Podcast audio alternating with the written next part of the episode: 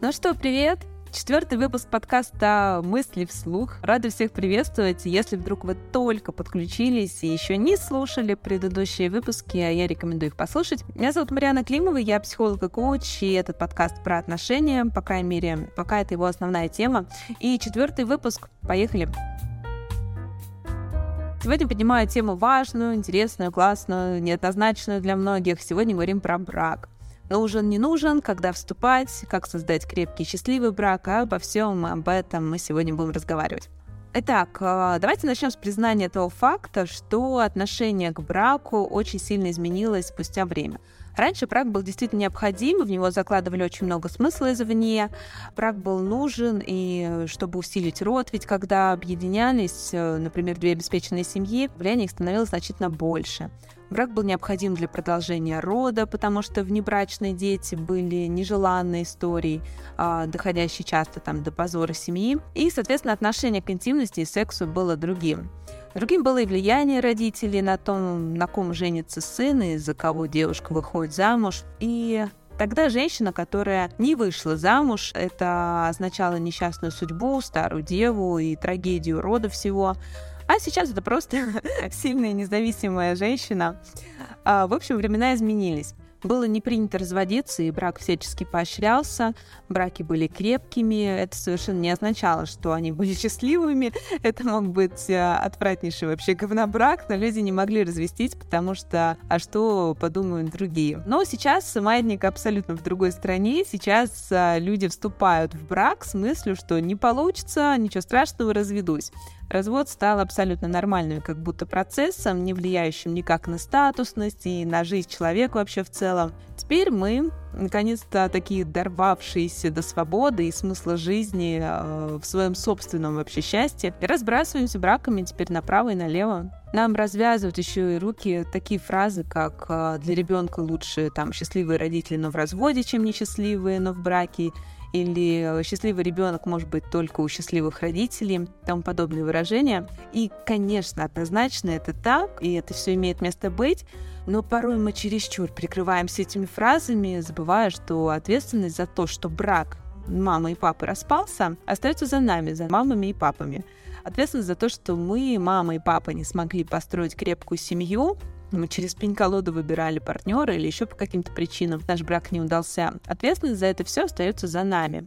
Мы не хотим уже крепкий, но несчастливый брак, это уже хорошо.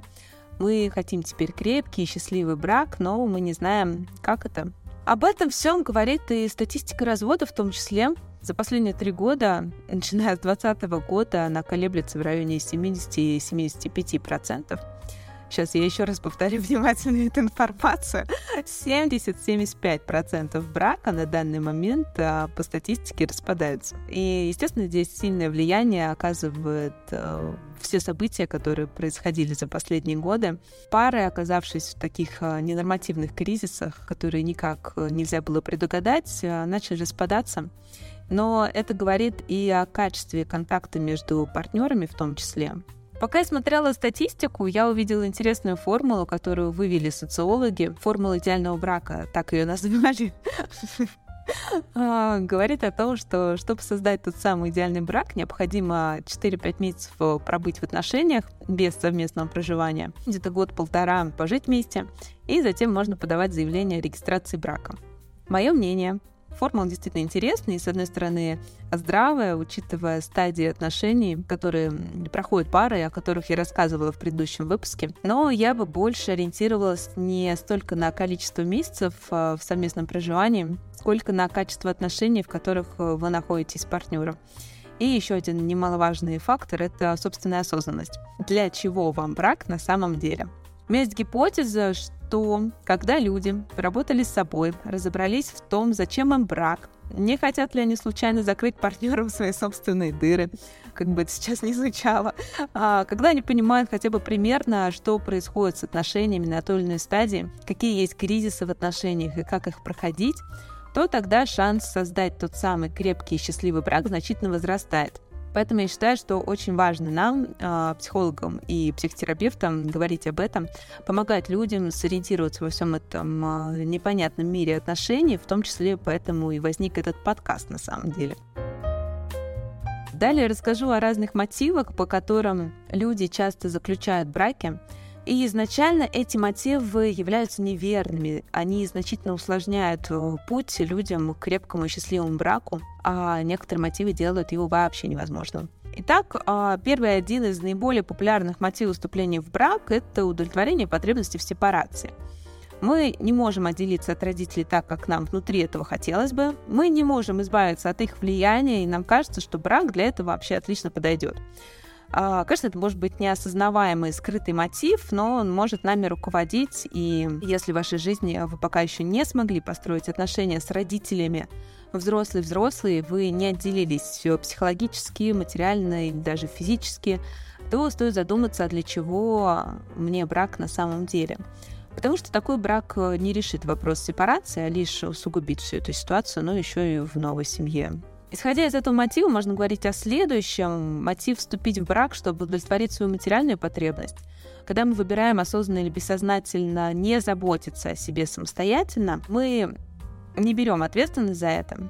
Нам нужен тогда кто-то другой, кто сделает это за нас.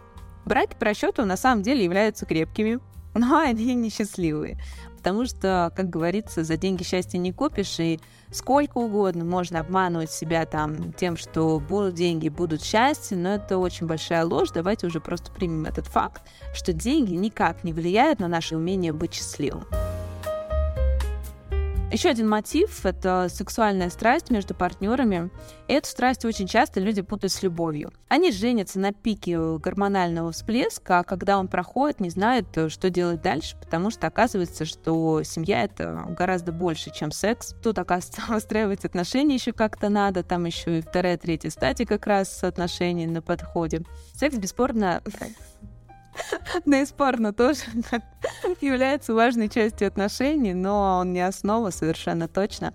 Он совершенно не должен и э, не бывает всегда на своем каком-то пике.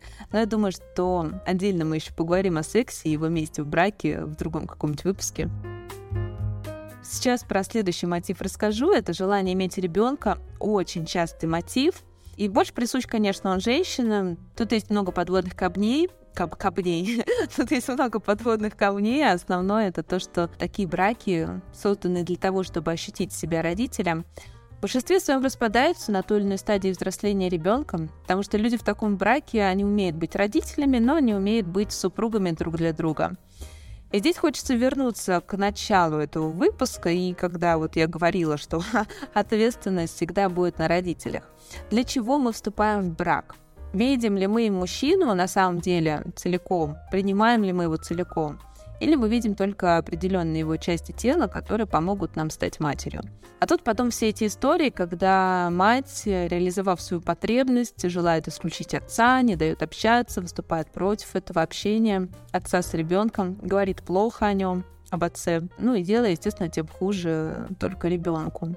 Бывают такие же истории про отцов, конечно, которые хотят исключить мать. И хочется вернуть ответственность а, каждому, кто оказался в такой ситуации. Вы выбрали этого человека из всех возможных остальных вариантов. Вы это сделали. У ребенка всегда есть и будут а, отец и мать биологические. И крайне важно, чтобы один признавал другого и давал ему место.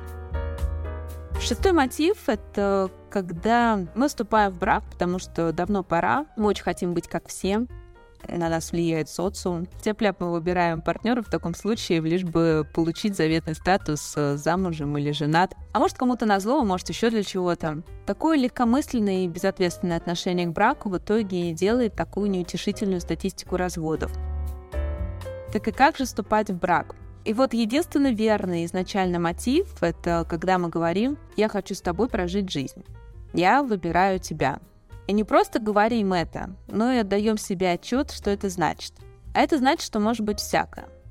Будут кризисы, будут разные события. Человек может иметь все, потом может не иметь ничего. Но при таком мотиве мы выбираем человека целиком, мы совпадаем с ним по ценностям, по взглядам, мы хотим одного и того же в отношениях, мы видим отношения в большей степени одинаково, мы научились сами закрывать свои потребности, мы не хотим э, использовать другого человека как костыль. И тогда мы внутри говорим человеку, я хочу быть частью твоего рода, если вы женщина, или я хочу, чтобы ты была частью моего рода, если вы мужчина. Мы видим, мы соглашаемся с его родом, не исключаем его семью, мать, отца, тетю, первую жену, которая, возможно, уже есть, его детей от первого брака мы тоже не исключаем. Это все о нем, это об этом человеке, которого мы хотим выбрать, это все имеет к нему отношение. Брак — это выбор человека ни его кармана, ни его красивой внешности или фамилии, ни его способности иметь детей. Брак — это выбор человека целиком. Это не печать в паспорте и смена документов, как принято говорить, да, что зачем нам эти все формальности. Это гораздо больше. Это согласие и намерение быть с человеком всю свою жизнь и разделять с ним все горе и радости. И это согласие впустить человека в свою родовую систему. Здесь не может быть на скорую руку, это я большая, ты большой. Нам классно по отдельности, мы все можем, но мы хотим быть вместе. Если вдруг вы выбирали партнера по другому принципу или мотиву, это не значит вовсе, что ваш брак обречен, это значит, что ему нужно уделить особое внимание и поработать. Может поработать со своей самоценностью. Может, наконец, уже сепарироваться от родительской семьи и начать видеть рядом с собой мужчину, а не своего отца. Может начать зарабатывать и уверенно стоять на ногах самостоятельно. Научиться видеть в мужчине такого же человека со своими страхами и слабостями. Научиться говорить о своих чувствах, переживаниях открыто. Перестать манипулировать, может э, выйти из роли спасателя или жертвы. Может перестать бояться, что вас бросят, как может это сделал когда-то отец или мать. Но для этого надо поработать. И тут как раз психологи, психотерапевты, коучи в помощь разные есть методы, подходы. Выбирайте, что вам нравится. Обращайтесь хоть куда-то. Брак — это работа. И тут не должно и не будет так, что встретились и жили они долго и счастливо, с натянутой улыбкой до самой смерти. Будут по-разному разные периоды. И только от нас, людей, зависит, будем ли мы счастливы в браке и каким долгим он будет. Чем более осознанно мы подходим к себе в первую очередь, тем больше вероятность, что мы сможем прожить долгую и счастливую жизнь с партнером. Потому что, повторю фразу из прошлого, по-моему, выпуска, если мы себя ни черта не понимаем, никто другой нас не поймет за нас. Еще одна тема, которую хотелось бы затронуть в этом выпуске, важная тема. Люди часто стесняются это обсуждать, задавать а, этот ряд вопросов. Например, когда ты хотел бы или хотела завести ребенка, как ты видишь процесс воспитания вообще, кто будет содержать семью, пока женщина будет в декрете, обсудить планы на 5-10 лет, чего хочется, куда стремитесь вы, обсудить обязанности, роли в семье, как вообще каждый видит семью.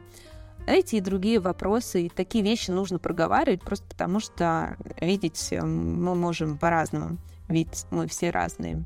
Он видел одно в семье, она видела другое в семье, поэтому любые вопросы, которые пришли в голову, стоит обсудить. Я ни разу за выпуск о браке, по-моему, не сказала слово «любовь». И, ну, тому есть несколько причин, на самом деле. И первое — это то, что любовь каждый тоже понимает по-разному. Для кого-то в голове отложилось, что любовь — это что-то сродни страданию, потому что насмотрелись, как а, мать э, в детстве там страдала в отношениях с отцом, или наоборот, отец страдал, но любил. И вот это все как будто бы стало любовью. Лично для меня любовь — это все то, что я описывала в том самом мотиве, из которого стоит вступать в брак. И такая любовь будет раскрываться с годами, становиться все прекраснее, крепче, потому что в ее основе лежит осознанный выбор. Я чувствую, что выпуск получился насыщенным и, возможно, а, не таким легким, как какой-либо из предыдущих, поэтому буду очень рада услышать ваши мысли, вашу обратную связь. И уже настал, на самом деле, тот момент, кстати, когда мне задают вопросы по подкасту, я на них отвечаю в своем телеграм-канале, поэтому заходите, вступайте, задавайте вопросы, ссылка на него в описании. Ставьте лайк, пожалуйста, и делитесь а, выпуском со знакомыми, если он где-то вам помог, где-то раскрыл что-то знакомый или выпуск. Кто-то из этого. В общем, делитесь выпуском, да, со своими знакомыми. И всего хорошего и до следующей нашей встречи.